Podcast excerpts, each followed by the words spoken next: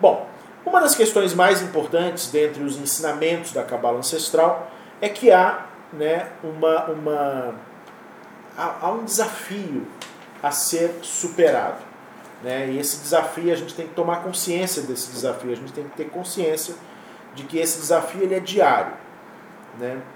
Todos os dias, todos os dias, nós temos que lutar para não deixar o caos e o vazio, que são as duas únicas forças antagônicas né, que existem no ser humano, é, o caos, não podemos deixar o caos e o vazio crescer dentro de nós. Eu digo dentro de nós porque o caos e o vazio não vêm de fora.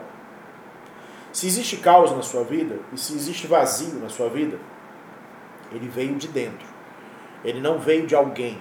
Ele não veio de uma força externa. Esqueça essa história de que energias externas querem o seu mal ou, ou, ou têm o poder de produzir o mal sobre você, porque não tem. O caos e o vazio que podem acometer uma existência humana, acometem a existência humana em razão do caos e do vazio que eu permito que aflore de dentro de mim. Não há a possibilidade disso vir de fora para dentro. Isso só cresce em mim se crescer a partir do meu próprio ego, né, dos meus próprios apegos egoístas. Né? Bom, como é que o caos e o vazio penetram na nossa vida? Como é que o caos e o vazio penetram na nossa vida? Através do ego.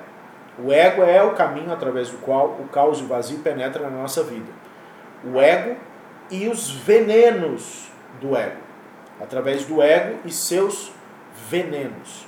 Né? Então, o ego ele, ele, vai, ele vai nos envenenando, ele vai criando venenos esses venenos eles vão produzindo estragos dentro da gente. Por isso mesmo é que o ego, historicamente, simbolicamente, dentro do texto bíblico, é representado por uma serpente, em razão desse veneno, em razão da natureza desse veneno.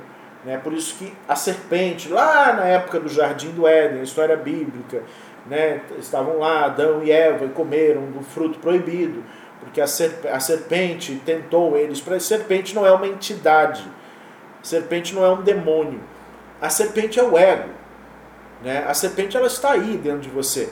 E por que, que ela é chamada de rua, serpente, em, em aramaico? Nahash em hebraico, rua em aramaico.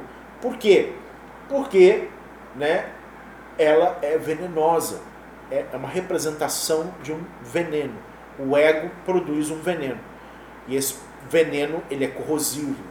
Né? Ele, ele tem o poder de produzir a morte, que é a interrupção do desejo de compartilhar. Morte é isso. Morte não é morrer, né? literalmente. Morrer é não compartilhar, é ser incapaz de compartilhar. Né? Então, isso é a morte. Essa, é, essa serpente nos leva à morte e a morte é a interrupção do desejo de compartilhar. Moisés, Moisés morreu? Não, Moisés não morreu porque ele continua compartilhando, uma vez que a gente está debruçado sobre um texto escrito por ele e que ainda faz sentido para nós e que ainda nos transmite ensinamentos, então Moisés ainda está compartilhando. Se ele está compartilhando, ele não morreu. Se ele ainda compartilha influências, se ele ainda compartilha impacto na vida das pessoas, ele não morreu. Da mesma forma também, se é, Osama Bin Laden, um terrorista que matou várias pessoas, se ele ainda continua influenciando muita gente, ele também não morreu. Né? Agora, se uma pessoa, né, se você não compartilha mais, você não tem impacto sobre a vida de ninguém, você já morreu, embora você biologicamente esteja vivo. Né? Mas morrer dentro do texto bíblico significa deixar de compartilhar. A serpente produz a morte, que é deixar de compartilhar. O ego produz a morte, que é deixar de compartilhar.